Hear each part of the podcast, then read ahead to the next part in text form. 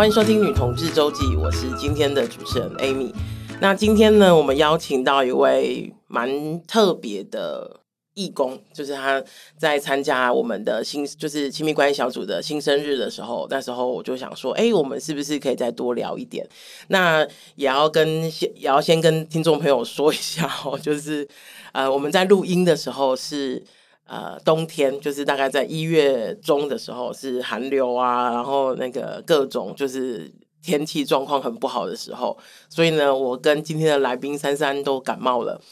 啊，我比较幸运的是，我感冒的比较前面，所以大家听我的声音现在是好，偶尔只是咳一下。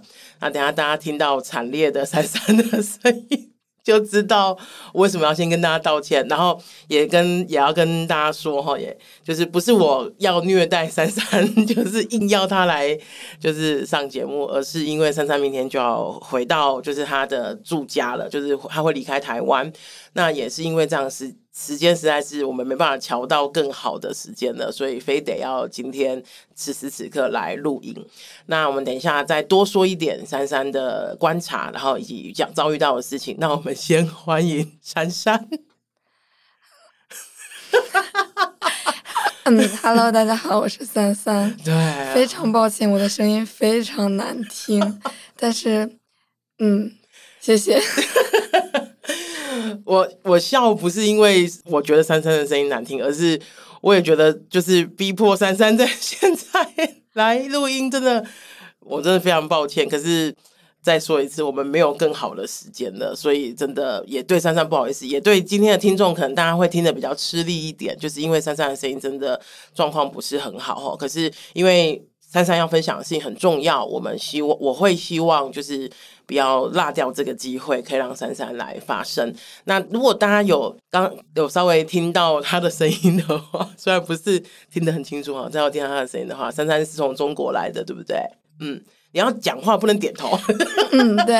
然后我也想要讲一下，就是即使我的声音是这样，我也想来今天的录音，是因为嗯，不管是物理上我不能说话，还是现实情况下我不能说话。我还是要说话，嗯，很艰难，但是还是要说话。对，对，就是因为各种因为各种原因，不管是政治上的，还是整个国家上的，我不能够讲话的情况下，我都有讲话了。嗯，那现在我只是物理上的生病，嗯，我更应该要讲话。好，大家就是。听众这一集会就是希望大家能够就是跟我们一样一起加油，跟珊珊一样一起加油。那珊珊刚刚说了哈，就是物理上，不管是心理上或者是物理上，其实都需要讲话。这个也是当初我在邀请珊珊的时候，特别想要就是珊跟珊珊聊的，因为珊珊在呃呃在求学的过程中，如果大家有印象，就是听众朋友有印象的话，中国有一。应该是几年前，呃，白纸运动是几年前的事？三年前、四年前，还是更更短？因为我知道在疫情中间嘛，二三年的年末，呃，你说二零二三年的年末，哎，二零二二年二二年吧，应该没有那么、嗯、对，二三年年末刚过呢，对对对，对，二二年的二零二二年的年末，呃，中国有呃发生一个白纸运动，然后。当时候我在台人在台湾嘛，然后看到的时候，我第一个想法是不会危险嘛？你们怎么会不顾自己的生命安全？这个是真的，我觉得是生命安全的议题，就是不顾自己的生命安全。可是后来我呃我知道，因为我有有这个运动开始的时候我就有关注，然后到结束的时候我就想说，哎，好险。好像没有什么太多的冲突产生，然后也比较没有呃流血事件呐、因为就是我我还停留在那种很可怕的那种镇压的情况之下。那当然，这个是我们这边得到的讯息，有更细节的部分，其实就是今天请珊珊来聊的部分这样子。那可不可以请珊珊讲一下，当时候呃你？你们是有人就就有就是比如说学校或是你住的地方是有人号召吗？那他怎么号召的？因为像这种事情应该是不能不能大街小巷去讲说你 你你你想要来吗？一起来啊！那这这样子，这怎么样受到这个号召的？其实呃，白白纸整个白纸的运动，虽然大部分是在学校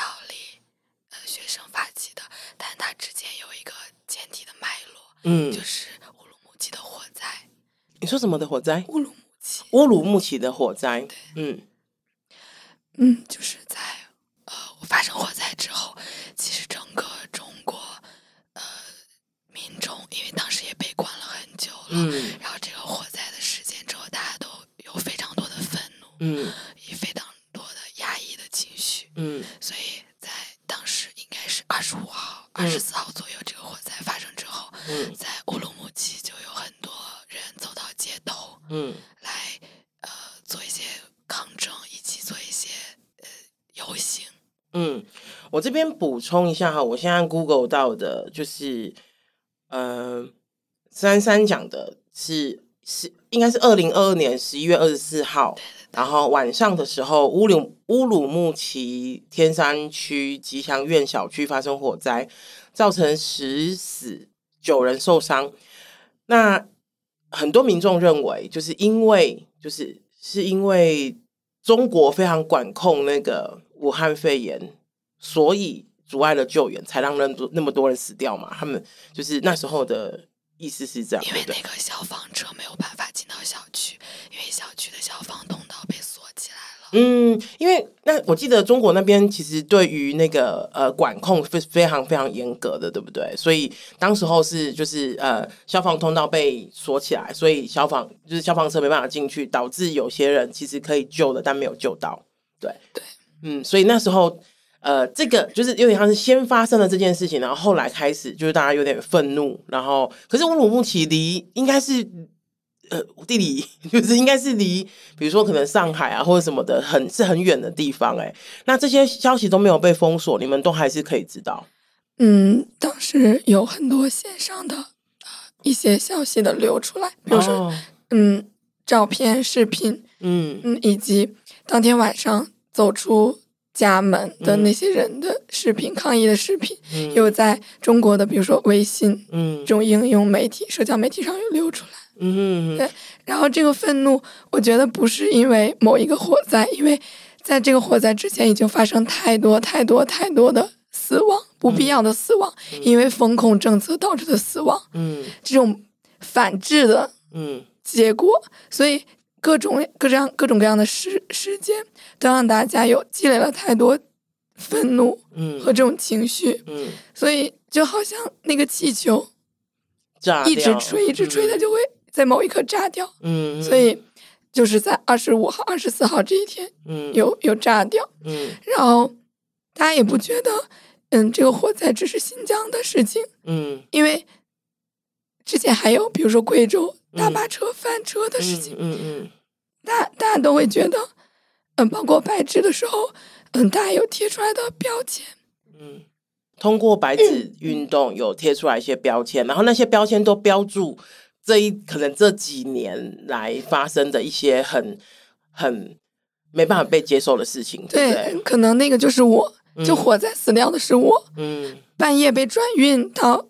方舱医院。也是我，嗯，然后嗯，小孩子嗯生病没有办法出去看，那也是我，嗯，就所有那一切都会落到平均的落到每个人的头上，只不过我们很幸运，嗯，但不知道下一秒钟会不会就发生在自己身上，嗯，所以那种情绪、那种恐恐惧以及愤怒以及无力感，嗯，我觉得在那一刻已经没有办法再就那样等待了，嗯，所以大家才会有行动起来，然后从。火灾的一些抗议，呃，从新疆开始，然后包括后来有在各个学校，嗯嗯，从南京的一个大学有最开始，嗯，就有一个女孩子去取了白纸，嗯，因为当时发什么东西都会被屏蔽，嗯，所以那干脆就不用发什么。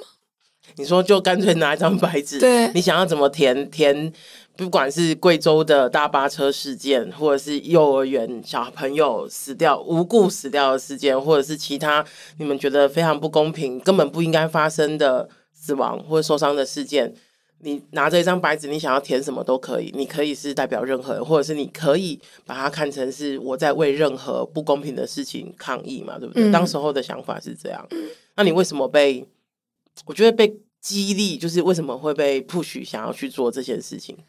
嗯，我觉得可能我自己的情感嗯，包括我这疫情这几年的经历，也是一个非常糟糕的状况。嗯，所以我自己也需要一个呃出口，嗯嗯，去排解这些情绪，以及去抒发这些情绪。然后我当天有看到，也是在网络上看到各个地方，嗯，大家都有站出来，嗯，有做一些。可能也许大家都知道没有结果、没有意义、嗯、没有所谓的意义的事情。嗯、然后我记得很清楚，我当时是在图书馆看到的消息，因为当天白天的时候还有，嗯，我有看到就是北京北京的居民，然后有走到公园里和大家讲，嗯、呃，戴口罩其实对肺部是很不很不好的，嗯，反而会，嗯、呃，如果肺部有些问题的话，你。嗯，那你戴口罩可能会更严重，就是会有这样的市民之间的沟通和对话。嗯，然后我当时还看到其他学校的一些人的一些举动，嗯，我会觉得，其实我就像你问我有没有害怕，嗯，我当时那一刻根本就没有那样，没有想到后怕这个事情，嗯，我只是想，如果我不做点什么，我没有办法原谅自己，就如果我不做一些什么。我没有办法不做些什么，嗯，就好像这几年我一直没有什么选择，嗯，那终于到了这一刻，嗯，我要选择做点什么事情，嗯，讲一点话，嗯，表达一下我的态度和我的不满，嗯，我我不甘愿继续像以前一样，就只能在网上表达我的愤怒，嗯，嗯，我也也可能我这一代是。没有什么社会运动空间的一代，嗯，因为我出生之后，或者是我上学之后，那个空间就变得越来越小，对。对，所以，嗯，但是我一直有在关心这样的议题，嗯，我也想要知道在没有社会运动空间的环境里要怎么做，嗯。嗯，所以当我遇到这个 moment 的时候，嗯，我觉得我其实没有任何犹豫，嗯。我就打开了我的 iPad，嗯，建了一个空白的文档，嗯，然后，嗯、呃，我就敲了几个字，然后，嗯、呃，我还记得我最后最后有写，最后最后一行有写，不要麻木，嗯。嗯，要要愤怒，嗯。嗯，然后因为当时也很晚了，嗯、所以我脑子里就只想说，我怎么去找一个打印店把它打出来，嗯，其他的我就没有想，嗯。那当时候你们的，你那时候是在学校里，还是在就是在学校里做这件事？嗯，那学校的就是那个大家其他人的回想是怎么样？嗯，因为我后来有被叫去喝茶谈话，然后然后其实那天还有很多人，也没有很多，大概我有看到两个女生也被叫去，然后我知道我们学校里除了我。应该还有人做类似的事情，嗯，因为我也听到其他有一个男生被白天就被带带走了，嗯，因为我是晚上被找的，然后那个男生是白天，嗯，所以我大概知道，以我在的地方而言，还是大家还是有以自己的方式去做一些事情，嗯嗯嗯，所以呃。我想确定一下，是你们是没有集结，它是有点像是呃，我随便讲啊，比方说我在台北市，然后有好几就是台北显示好几个人的这个概念嘛，不是，而不是比方说我们到一个广广场去集结这样子，对？嗯，不是的，嗯，像我们可能有一些就是张贴一些标语或张贴一些白纸，嗯嗯嗯嗯，对，然后有一些我了解到的，有一些想要聚聚会，但是。已经那个微信群，因为中国用微信嘛，对，那个微信群已经被监听了，所以当他们去到那个聚会的场地的时候，发现有很多便衣便衣警察，嗯，已经到那个场地了，所以他们就没有聚会，嗯，就有一些这样的情况，太危险了。对对对，你去被被请去讲话，讲了什么？他就问，问了什么？对啊，他就问我为什么要这样？我开心啊，嗯。他就，嗯、呃，有问我我的这个行为有没是不是和啊？他问我知不知道最近全国都有类似的的活动的活动，嗯、有没有大家有没有串联在一起？嗯，有没有一个所谓幕后的指导幕后黑手？对对对对对，嗯哼对，嗯。那我当然说没有，我当时说我不知道哎。我哭着说啊，我不知道，就是一些，其实当时我觉得特别羞辱。为什么？因为我想说的话，我没有办法跟他说。嗯，我我就是很愤怒，我才会做这样的事情。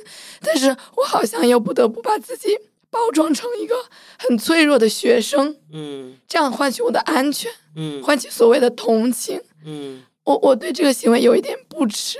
你说你对自己吗？对，但是我又没有别的办法。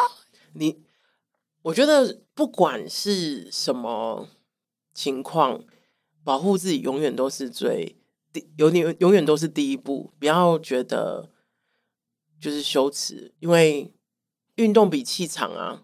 我们总是要熬到看谁先死，你知道吗？就是如果他年纪大，就是你知道上位者年纪大，他先死，那我们就。还有空间啊，不是吗？对啊，所以不要觉得就是很羞耻，没有没有什么好羞耻的，本来就是保住平安的自己是最重要的。对，那当下很应该没有很久嘛。我说那个他约谈你的时间，但是你有经过这个约谈，有让有有从你很愤怒到你有一些你觉得有什么有一些什么改变吗？嗯，其实这个约谈之前还有一个，哎，我的声音好一点。没有好，还在开心好一点，就没有好一点，没关系，没关系，慢慢来。这个约谈之前，嗯，我刚刚有讲，我知道那个有一个男生白天被带走了，对。然后那天晚上大概半夜十二点左右，就有人敲我的门，嗯，有两个便衣警察，嗯嗯，因为我当时是住在一个小区里，嗯，他就敲我的门，就这样，嗯。但不说自己是谁，好好可怕哦！我最开始听到他们两个的上上楼梯的声音，我就觉得不对劲。嗯，就是男性的沉重的上楼梯的声音。嗯嗯嗯嗯，我就和我女友，嗯，我就跟他说有人，嗯，我就光着脚，嗯，走到走到那个门口，嗯，我听他先敲了对面的门，嗯，我就想还好不是先敲我们，嗯。我就觉得更不对劲了，因为他没有进去，他只是敲门，然后跟那个人说了点什么，嗯，然后他就敲我们的门，嗯，但不说话，嗯，就，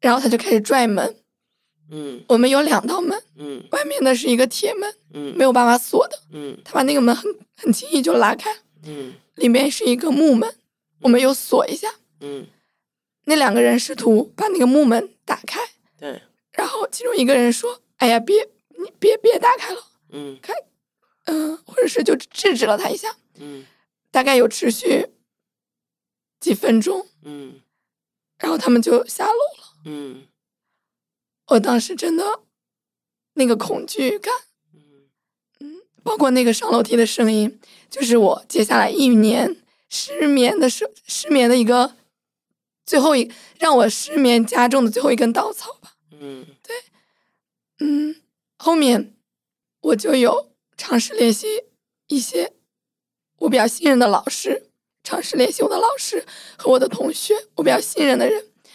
嗯，我当时还有去从窗户往外看，嗯，然后应该是看错了，嗯，但是我当时以为他们拉了警戒线，哦，但其实就是小区的一个装饰，但我我当时太害怕了，嗯，所以我当时觉得。事情非常严重了，嗯，然后我就赶快联系我信任的人，因为我不想我被带走，嗯，然后，哎，还想讲一个细节，因为我们当时还好是把窗帘拉上的，嗯，所以外面好像看我们是关灯的，嗯，然后后来那两个人走了之后，嗯，我我们就把房间的灯都关了，嗯，然后给手机充电，嗯，就觉得马上要发生什么了。然后我非常紧张，想要上厕所，但我不敢去客厅。嗯，我就在房间的一个红色的水桶里，嗯，一般就是泡脚的那种大的水桶里，是，然后尿了我的尿。嗯，就那一刻，现在想想那一刻就非常的慌乱，嗯，有一点好笑，然后有一点羞耻，因为在房间里尿尿嘛。嗯，对，嗯。哎，但是我觉得，我现在我现在讲这些好像没有那么害怕了。嗯、如果再早一点，我可能还是会，嗯，对。然后后来，嗯，他们就直接没有找我本人，直接联系了我的学院的领导。嗯，然后嗯，他们后来就各种打电话这种，嗯、然后有就第二天早上的时候，就有带着我去谈话，学院领导带着我一起去谈话。嗯，然后我那一晚上就是大概把这些都处理好了之后，也两三点。嗯，但我一直没有睡，嗯，因为我就在删手机里的东西，因为我不知道他会不会查我的电话，嗯嗯嗯嗯，我就很怕他查我，嗯，然后我就想要删一点东西，嗯，但你知道这也是个非常荒谬的事情，嗯，我不知道从何开始删，嗯，我觉得应该把我手机整个丢掉才可以，嗯，而且就好像是你要把你过去的人生剪裁一下，剪裁成他们能够接受的样子，嗯，这非常的难过。嗯，而且又有很多，因为我又是个同性恋，嗯，这又是一个不太能够被接受的事情，状况，对。对，然后又又要把我和我女朋友的照片也删一删，嗯，但是怎么删得完？还有聊天记录，真的是不如把手机丢掉。对，嗯，然后我一晚上大概睡了一个小时，嗯，然后就就起来去。那个时候还要做核酸，你知道吗？嗯，因为我就是很久不做核酸，嗯，因为但是当天那个时候每一天都要统计，你要做核酸，你要有个绿色的绿码。我现在想说到这些都好陌生，嗯，但是当时每天都要做，但我就是那种我会用上个月的绿码的人，嗯，嗯，然后我还怕他，我我那天早上就是想要表现的乖一点，我还特意早起去做了个核酸，嗯，然后才去跟他们就是去被拉到那个保卫处，嗯。学校里的保卫处理和和他们见面，嗯，谈话。嗯，我这边想要跟大家，就是也让珊珊休息一下。我这边想要跟听众们，就是补一个呃脉络哈。我在热线是二零一一年开始工作，然后我大概在二零二二零一二年开始有一些机会去中国。呃，中国的各个地方，我去过很多，昆明啊、西安啊，然后杭州啊等等，就是很多地方。然后当时候去，其实是想要帮，就是其实是应当地的一些同志团体的邀呃邀请，然后去帮他们做一些培训啊，就是做对于社会运动的培训这样。所以我在中国，就是我是我不像有一些反同人士说，就他很多同志朋友，然后其实他没有朋友。可是呢，我是其实有很多中国的运动朋友哈。然后，可是他们经过了我从我大概从二零一二年开始，然后经常去中国帮他们上课。然后我最后一次过去应该在二零一八、二零一八一九最后一次过去，直到现在我都没有不敢。我必须说哈，其实是不敢再过去中国了。那当然，有一些人就跟我讲说啊，Amy，你也没有那么重要啊，你也不会被，你不用那么担心被靠，就是被呃呃呃，比如说被约谈啊，或是被就是直接递解出境，或是真的直接被关啊。他说你没有那么重要，或什么的。那当然，我也觉得我没有那么重要。可是我其实是一点险，就是一点冒险，我都不敢犯的。就如同刚刚珊珊讲的，也许只是因为自己的。愤怒，然后而且那个愤怒绝对不是只有一件事情，不是单一事件，是整个的累积，然后做了一件，就是真的只是 speed out，就是说了一些事情这样子而已，然后都会有这么多人，就是天罗地网的找你。那我我当然我要先说，我当然没有觉得我自己非常重要，但是我一点冒险都不敢做，只也因为这样子，现在一些。不管是培训啊或什么，都要要么在线上做，要么就是没有办法请他们再另请高明这样。那也因为就从呃那时候一些朋友，然后他们可能跟就是我认识的每一个，我要说每一个在中国做运动的朋友，他们都有被约谈过，就是。有时候回家，就是你也没有在外面显示你的身份是，比如说是什么，是是哪个 NGO 啊，或者是哪一个运动组织的，你也不用讲了，他们就是会有情报。我觉得这个才是最可怕的地方，你根本不知道他们从哪里得到你的资讯，而且他甚至还一清二楚这样子。对，完全，他们完全知道我的个人信息。对，我甚至觉得他们，我甚至觉得他们知道我和我女朋友的关系。嗯，我想应该知道。对，嗯。所以在这个情况底下，就是一些人，就是有有一些人，我听到一些人就会讲说，我们不应该那么就是呃，那叫什么风声鹤唳，就是不应该那么风声鹤唳啊，不用不用这么担心啊，那你又你你是 nobody 啊或什么的。可是其实很多人，我我知道，其实很多人都是 nobody。我我认识的那些中国朋友，他们其实也没有什么站上街头就抛头颅洒热血。可是对于很多人来说，他们可能也是 nobody。可是基本上他们都是有被列管的，就是对，我觉得非常。我跟他们接触之后，我才知道，就是那个那个那种可怕，不是他甚至不用刀不用枪，你就觉得很害怕，就如同刚刚珊珊经历过的一样。嗯，对。然后我觉得这种恐惧。真的很很难一下子就消除。嗯嗯，就比如说，嗯，在这些事情之后，嗯、我有很长一段时间不敢下楼。嗯嗯，不敢接陌生的电话。嗯嗯，听到那个脚步声，我就很、嗯、很害怕。嗯，包括我听到我后面有脚步声，我就会停下来。嗯，对，嗯，就是这些。所以我，我我会觉得这些恐惧，我会觉得这些恐惧好像长在我身上一样。嗯，它像我的影子，或者是它像我身上的一块肉。嗯，它潜伏在我身上，恐惧恐吓我，让我没有办法找回我自己的生活。嗯，我有的时候觉得我很害怕，我什么都怕，怕脚步声，怕风声，怕雨声。嗯，但我有的时候又觉得我什么都不怕。嗯，我觉得干，我都经历这些了，我还怕什么？嗯，就是我我都经历那样的暴力了，国家机器的暴力了，还有什么更可怕的？嗯，所以就在这种情绪比较起伏当中过了这一年。嗯，所以在这样的情况之下，就呃，那之后有就是除了事情刚发生的时候，就是有。呃，被约谈啊，而且真的也是有被约谈。然后，呃，他们除了问你一些就是呃一些事情之外，你有得到什么惩罚吗？我说的惩罚是实质上，比方说，因为像我有朋友，他是那个，如果听众如果有兴趣的话，可以去 Google 一下，中国有女权五姐妹，其中一个是我朋友这样子，他就有真的被抓去关这样子，然后呃是非常。状况非常不好的哈，不过我想问，就是除了他们，比如说问你啊，或是什么之外，有什么？比如说呃，maybe，比方说希望你不要在这边读书嘛，或者什么什么的，有这样子的的的惩罚吗？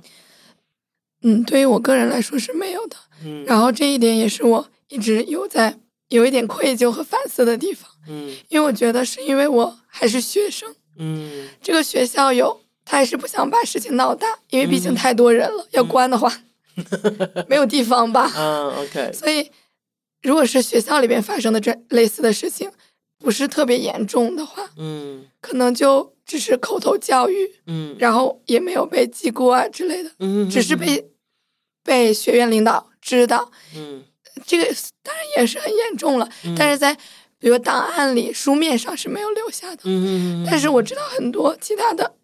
运动的朋友，嗯，可能不是学生，嗯，嗯、呃，他们就有被逮捕，嗯，有被搜个人的通讯设备，嗯，电脑，然后又被关押，嗯，很久，嗯嗯，我一直都觉得，相比于他们来说，我承受这一些根本不算什么，我也会觉得好像我根本没有做很重要的事情，也会觉得我只是做了一点点，一点点。然后经历了一点点看起来只是没有什么的惩罚，我就被我的生活就摧毁了。我我会觉得自己有点懦弱，有点脆弱，然后嗯，也没有觉得自己做很重要的事情，然后又知道很多朋友其实受了更严重的伤害，整个身心就摧毁了，生活也没有办法恢复。嗯，然后像我又有了来台湾的机会。我整个人的愧疚感更深了。嗯，对。可是我觉得这个有一点，我我我理解珊珊你说的，就是就有点像是如果我们去去，就是比方说我们一起跑，就是比如说十几个一起警察来抓我，然后我一起跑，然后我可能真的是脚程比较快而已，然后他们抓走可能我的很多伙伴，我可以理解我。会觉得很愧疚，就是又又放松又愧疚，就是我我我不用进去，或者是我不用遭受到更糟糕的状况，然后又可是又会很担心我的伙伴们或者是什么的，我可以理解这样子的心情跟状态。我常常会觉得，就是比方说，我就算不想讲，还是想说，我觉得可以不用这样子想。可是我觉得那个真的太苍白了，这种安慰很很，我不知道怎么讲那种感觉。嗯、对，这种安慰很好像很呃云呃云淡风风凉话的那一种。可是事实上，对我来说是真的，真的是这样，因为我觉得。运动，社会运动在不断的，我们总是会遇到各种不同的打击。即使在台湾做社会运动也是，就是打击可能不太一样。这样子，就是我们觉得我们很努力了，可是换来的成果或者是没有成果，然后呃，其实是大部分的时候都是很受伤的。所以我觉得人们，就是运动的人们，也都是需要疗伤的。那个疗伤。不一定一定要做一些什么，只是静静的，maybe 离开运动一下下，其实都是可以的。所以我觉得，如果可以的话，就是呃，我不会鼓励你一定要说 哦，就是一定要再怎么样怎么样。可是我觉得是必须要这一点，如果有一天可以的话，就必须要放过自己的，是必须必须要放过自己的。对，嗯，我我也觉得，嗯，来台湾就是我。放过自己，疗愈自己，非常非常重要的一件事。嗯嗯，包括我后来有想，就是我嗯、呃，因为那件事之后，马上就是寒假了嘛，嗯，我就回家了，嗯，然后我再回到学校里的时候，那个心情非常的复杂，嗯，因为我看到那些地方，就会想起之前发生的事情，嗯，想起我被监控捕捉，或者我被叫去谈话。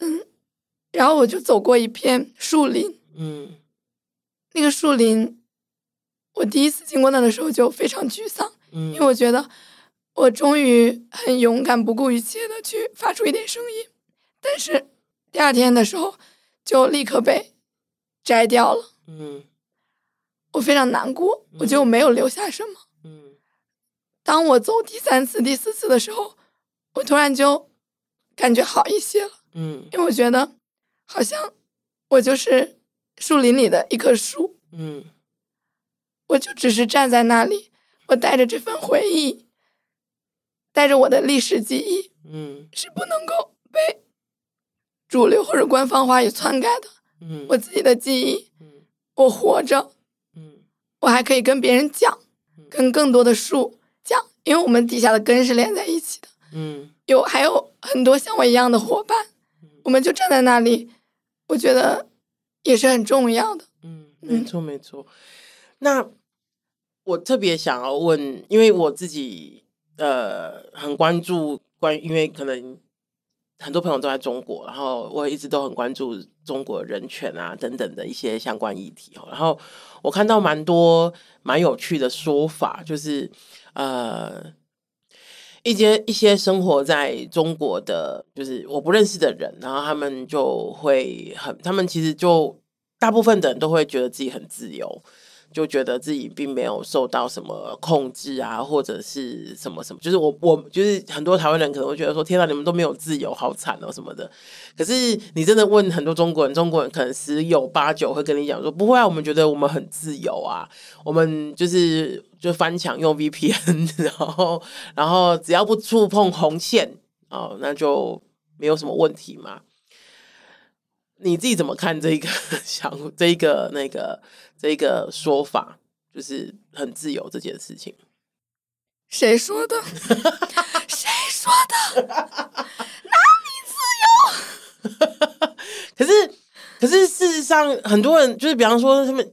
因为我觉得可能大家对于不自由的想象是像北韩那样，就是你懂吗？就是哇哦，很集权的，就是差不多啊，对对啊。可是中国不会啊，中国要微博有微博，要就是小红书有小红书。可是你看微博上的都是什么娱乐新闻而已，嗯，大家都不会讨论。前几年就是在中国的 Me Too 运动，嗯，微博是很大的一个阵营，嗯，包括线上的一些女权运动，嗯，现在也被打击的很严重，嗯，以及那个整个 Me Too 运动的运作的模式已经没有办法再靠微博发声了，嗯，虽然也会有了，但是那个强度和那个整个政策政府的。对政府的监控力度是越来越少，越来越少。嗯，没错，对，嗯、都是一些娱乐化的，嗯，比如抖音啊，对对对，抖音就让大家去玩就好了，对，大家都别来想政治的事情，大家都别来想，我就可以五年五年又五年。没错没错，我可以继续当我的皇帝哈。然后我还觉得，就是很多人会觉得那里还不错，嗯，很自由，很便利，对，有。各种线上支付、淘宝外卖，嗯，我觉得一方面，他们好像就这样放过自己了，嗯、可能这样想真的很轻松，嗯，不用看到很多痛苦的地方，嗯，你就享受这些所谓好的地方就好了，嗯，所以可能他们把这个生活想的整个很简单，嗯，但他们也没有看到自己被剥削的那一面，嗯，自己整个就业情况、就业市场非常糟糕，嗯。自己的薪水很低，嗯，加班很多，嗯，包括他们享受的这些便利是非常底层的劳动者，嗯，搭建起来的，嗯，那这些劳动者是没有保障的，嗯，对，以及他们想象的那种自由，难道就是微博上大家每天就讨论八卦，看一些什么中国的什么新的偶像言情剧吗？嗯，我觉得他们在选择一条放过自己的，嗯，很轻快的生活。嗯，但对我来说，那不是真的。嗯，可以理解那个放过自己的生活，可能比较轻松一点。我觉得我我随便想哦，就想到我们有时候跟一我们处在一个不是很合适的那个伴侣关系里面，有时候我们就是要。认真的去想的话，就想说哇，那太痛苦了，我们就放过彼此吧。就是你想干嘛就干嘛，我想干嘛就干嘛，然后我们就就是轻松的过，那也很好。这样，刚珊珊讲的时候，我就想到一件事情哦。我一开始我在二零一五年的时候，那时候做周传甜心是在做呃身体议题，然后其实一开始我那时候本来想要，不是不是一开不是本来哈，是我一一直有在做，其实是想要盯那个媒体，就是因为。当时候很多那个很多新闻媒体都会用体重来，就是比方说有个女，我一直印象很深刻，有个女生杀了她的男朋友，然后呢，他们就还特别讲说，比方说八十公斤女，然后杀了她五十几公斤的男朋友什么的，然后我就想说，这关到底关公斤什么事情？这样，所以那时候我我们在我跟我另外一位朋友在。操作身体一体的时候，其实我们有一个很大的想想象，就是我们希望可以，就是比方说，呃，如果媒体有这种很夸张的事情的时候，我们要骂媒体啊什么的。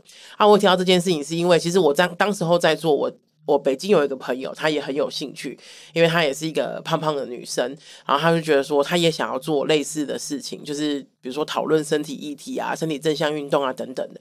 然后有一次，我记得有一次我们两个就吃饭，然后我们两个就在。讨论这件事情，我就跟他讲说可以啊，我可以把我的经验都传授给你，如果你觉得好用，就拿去用。这样，结果听我那个朋友听完之后，他就说 啊，Amy 这样子在中国有点难复制这件事情。这样，然后我就说为什么？他说中国的媒体都是官媒。对，他说中国没有，就是一般的媒体也没有，就是他们的报纸啊或什么的，全部都是官官方的。就你看到中国有很多台，什么湖南台、什么江苏台，那个全部都是官方的。所以当时候我那个朋友就跟我讲说啊，Amy，如果是这个基础的话。他在北京可能不适用这样子，不然就会被带去喝茶这样子。因为我当时候的想法就是我要骂媒体，就是说那那那个什么什么新下什么标题啊什么什么的。我们也有做过几件这样的事情。就我那朋友就听听完之后，他就说啊，那那我再想另外一个办法。可同样的，对，以为就是可能很多人以为说我们我们也是有电视啊，我们也不是什么什么。可是其实我我我也才知道说哦，原来全部都是官方的。我也蛮意外的，我我原本以为是有就是非官方的频道，会会有非官方的频道。你说电视台吗？对，电视台，诶，感觉都交在一交织在一起的。嗯，然后一些比如说媒体，嗯嗯，也会有，当然会有非官方的，嗯，不会每一个都挂着党政的名字，嗯哼哼哼但是里边的审查是很严的，嗯有一些所谓的红线是不能碰的，嗯有一些话题是不能谈的，嗯有些话题是不能聊的，嗯，而且我觉得，在我跟就是我没有正式的跟中国官方交手过，可是我看过很多人跟中国官方交手，我觉得那个红线是浮动的。对，那个红线是，哎、欸，我今天高兴在这里，他就在这里；我今天高兴在那里，他就在那里。哎，他们的红线是浮动的，这件事情是让让我觉得比较值得害很害怕的一件事。就是大家想象一下，我们听众朋友们想象一下，你今天遇到一个，比如说教官或者是什么，今天告诉你，就是那个今天不准穿裙子，就是穿裙子是违违违反校规的。然后你有天穿裤子来说，没有，今天换成裤子了，今天换成裤子，那你。何去何从？你根本无所适从，你根本不知不知道应该要怎么去面对这件事情。我觉得这个是很可怕的一件事，就是你不知道，你你根本不知道那条线在哪里，你甚至不知道自己什么时候踩了红线。对啊，嗯嗯，所以在你你刚你刚刚讲说在哪里，就是可是我觉得。嗯啊、呃，不管是看到很多，我自己有在看一些，就是那个中国那边的那个呃，就是社交软体。我自己没有微博啊，可是我就会有一些就是方法可以看到哦。然后我就觉得大家都还是真的很就是觉得就是没有什么不好啊，什么什么的这样。我看了会觉得，嗯，就是我们到底是不是活在同一个世界？就是对、嗯、我们对于世界的理解是不是很不一样啊？对啊。嗯，我自己有感觉。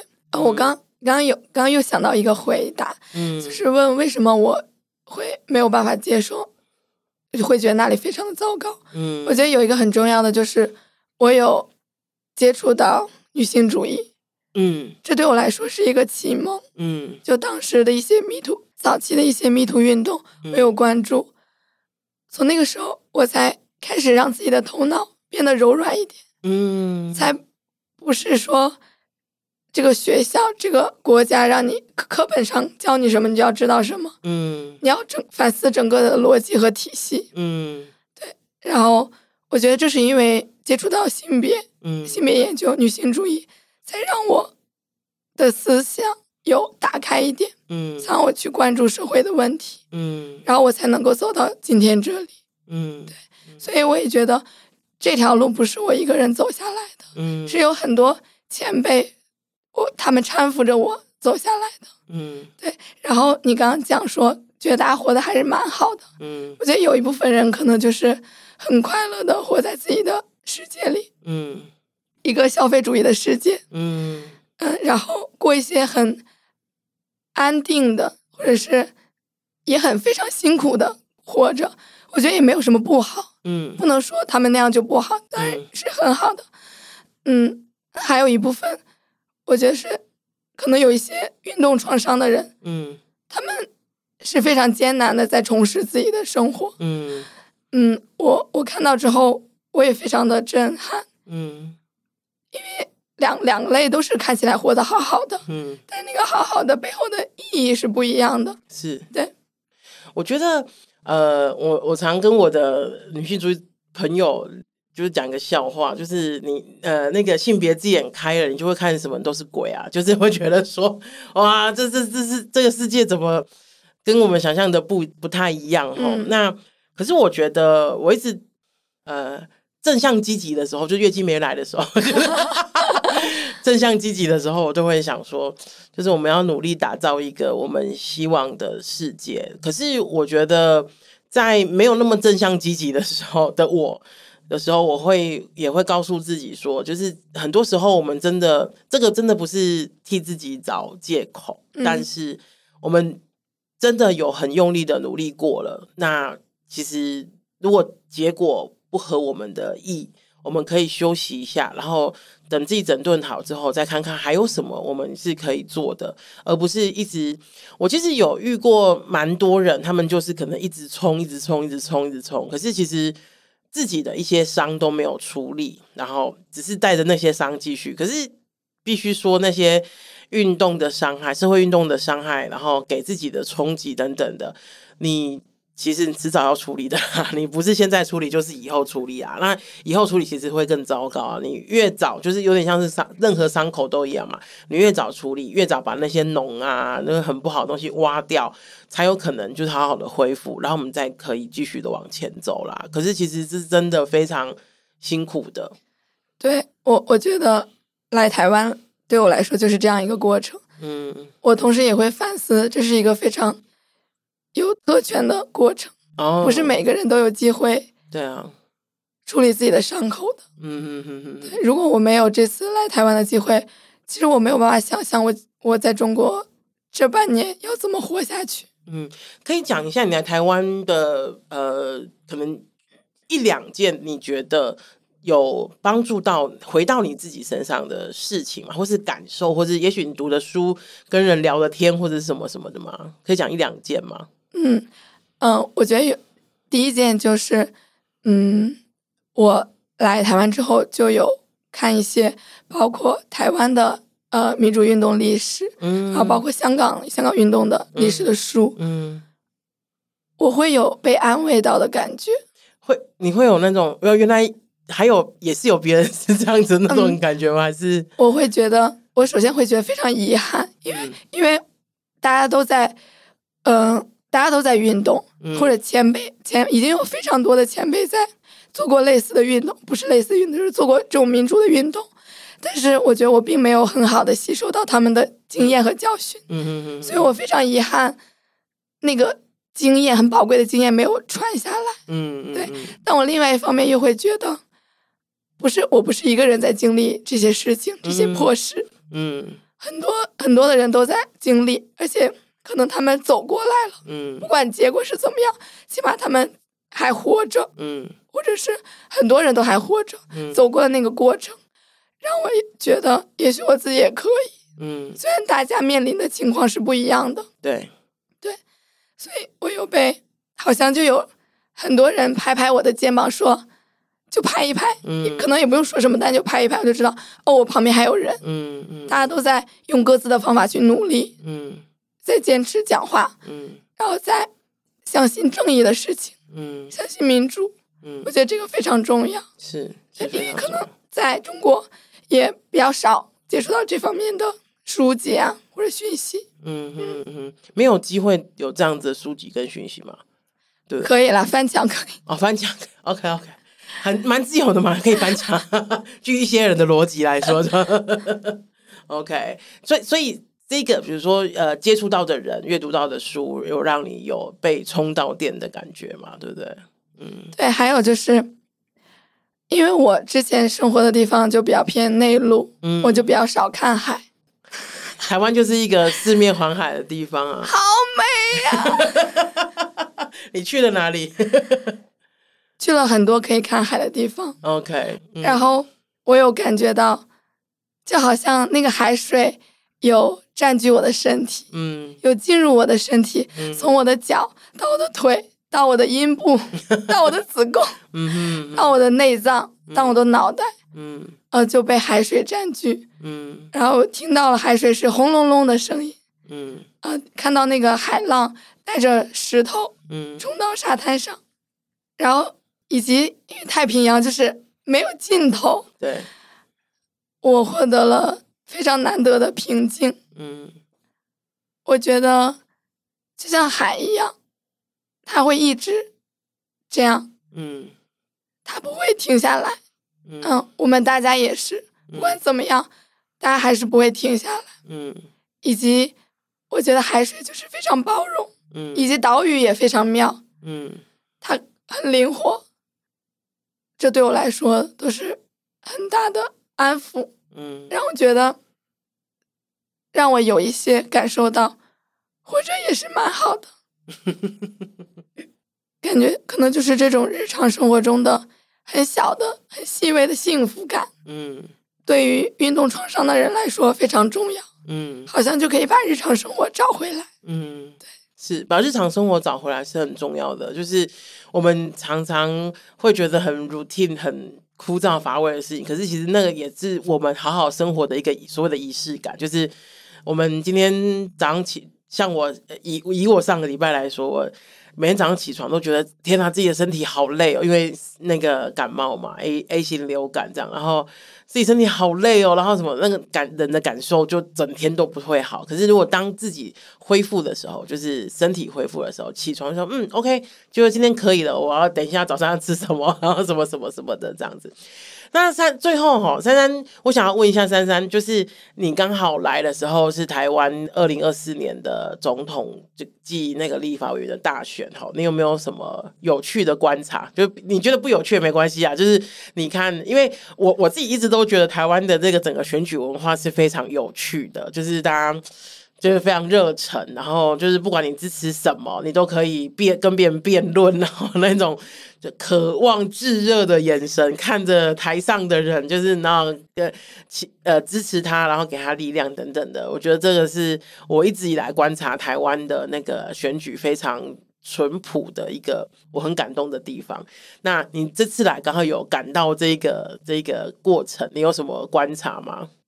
我有很大的疑惑，嗯。就是为什么柯文哲那么厌女，还是会受到年轻朋友们的喜欢？我我能理解大家就是想要从蓝绿当中跳脱跳脱出来，我可以理解。但为什么就是跳到一个分不 跳到一个不太好的选项也可以吗？我觉得他他的一些言论。他的厌女的言论，我是没有完全没有办法接受的。嗯、呃，是是是是是，对。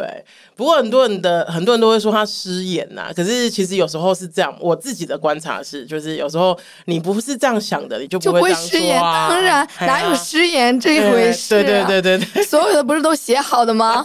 不是。对，我也很难理解这件事情，就是有有，当然会有一些很多人的解释啊，就比方说，呃，他呃，也有些人的解释是失言，帮他解释啊是失言；有些人的解释是，嗯、他也没有那么厌女啊，身边有很多，就是还是有很，他是还是有提拔很多女性啊，或者是什么的。这边我可以推荐大家去看看，就是比如说不只是厌女这本书啊，就是我们常常会看到，就是我们。很很多人的吸反射的直觉就是厌女就是讨厌女性，可是其实不是哦，它不只是就是我们表面上看到这样子。我们比如说剥夺女性女女性的权利、发言权，然后我是帮诠释女性这件事情，或者呃就是代为诠释女性这件事情，然后或者是我也很推荐大家去看朱家安，他其实一有最近有一连串在讨论厌女这件事情，我觉得都是可以。相对的也帮助我非常多，就是看怎么看这件事情哈，非常推荐大家去看。就是对我也蛮疑惑的啦，老实说，不要说你疑惑了，我自己也还蛮疑惑的。对，不过这就就是个人有个人的，每个人有每个人的诠释啊。不过。我自己觉得他的厌女应该是就是板上钉钉的事情，对。然后还有什么吗？嗯，嗯，我还有一个想要分享的，可能稍微有一点复杂，嗯、因为我觉得我作为一个中国人在台湾，嗯，我的位置有一点微妙。嗯哼，对，虽然嗯，我我来这里的时候，嗯，比较期待可以融入，嗯，在地，嗯。嗯融入台湾的运动，嗯，但我后来发现其实有点困难，嗯，可能我时间也比较短，短对，嗯、呃，比如说，如果是一个嗯很很绿的人，他听我说我是中国人，嗯，我像他第一反应可能不是很喜欢我，或者有一点距离感。啊，对。嗯，但我会很难过，嗯，因为我觉得我不是他想象中的中国人，嗯我的政治立场不是那个样子的，嗯，然后我可能又要跟他去解释，嗯，但是一见面，刚见面五分钟，我就跟他解释我的政治立场，是不是有点奇怪？是会有点奇怪，就是也太隆重了一点，对对对，对，所以那个信任的建立哦，好像比较困难，嗯哼嗯对嗯。嗯，所以嗯。但我但我觉得这只是我个人的一些情感，嗯。嗯，相比于我个人的情感，让台湾成为一个更民主的地方，嗯，是更重要的事情，嗯，对，嗯。嗯，我觉得很幸运的是，我有遇到很好的朋友，嗯。嗯，他们并没有因为一开始就听到我是中国人就被我吓跑，所以，嗯，他们有。我有和他们讲我的故事，嗯，他们也有鼓励我和拥抱我，嗯，所以我很感谢这一点。嗯嗯嗯，事实上是啦，就是其实蛮多人会吸反射的，会觉得说，呃，当就是呃一个中国人出中国人的柜的时候，就是甚至有时候也不用出柜，有时候一讲，我们稍微一聊天就大概知道了。对，我的普通话超级标准，就是口音就是哎，非常对。只要说一句话，别人就可以听出来。是是是是是，可是我觉得，就如同呃，台湾每个人的政治立场也不尽相同一样。我觉得有时候，如果就是大家在认识新朋友的时候，愿意的话，有时间的话，有意愿、有时间的话，可以多跟对方聊一聊。那当然，如果聊不来，那就算了，因为朋友嘛，就是真的很随缘分的。可是不用一下子就就是那个把自己摆在把对方摆在一个位置上面，我觉得会比较可惜一点啊。因为我认识也非常多人。就是我，我我真的有认识朋友跟我讲说，他蛮希望就是台湾跟中国统一这样子，然后我就说哈，就差点就是你知道封锁他这样子，我就说哈，他说没有，我等待你们来统一我们这样，然后我说呃，先不用了，我们就是你知道各自各自安好，各自安好就好，各自安好就好了这样子，对，好，那那个最后三有没有什么想跟就是想讲但还没有讲到的东西？嗯，那我那我有一点想要念一下我的某段日记。嗯嗯，我当我的声音好糟糕，可以请 M M。当然可以，当然可以。我编辑一下。好。也跟大家讲哈，就是如果大家听这一集听的比较辛苦的话。呃，请理解一下，其实珊珊也讲得非常辛苦哈，可是因为机会真的很难得，然后我想要，我还是非常希望邀请珊珊来分享。那今天除了这一集之外呢，我还要邀请另外一位朋友，然后他也是长期在中国，之前哈，之前长期在中国呃做社会运动的朋友，那。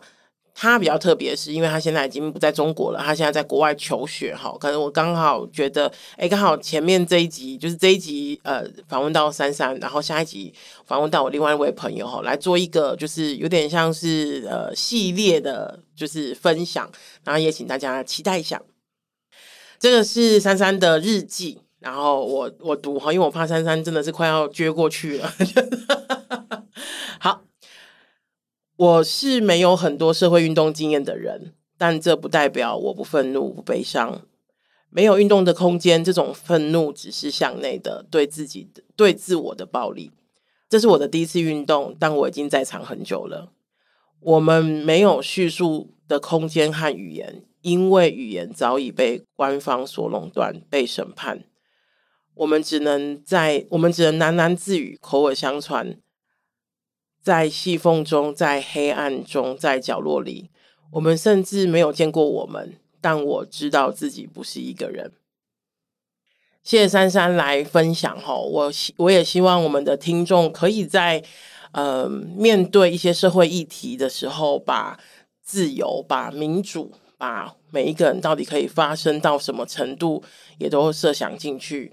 那也要理，一定要理解，民主自由绝对不是一触可及。我们要守护这个得来不易的东西。那今天就到这边，谢谢大家，请在 Apple Podcast 留五星留言，喜欢我们一定要让我们知道，也欢迎大家写信来，然后鼓励珊珊，我会转给他的。那呃，捐款给我们，然后为让我们为女同志做更多的事情。我们有 IG 喽，记得去追踪我们的 IG。拜拜，希望下次再有机会来台湾玩。我会的。好，好，大家拜拜。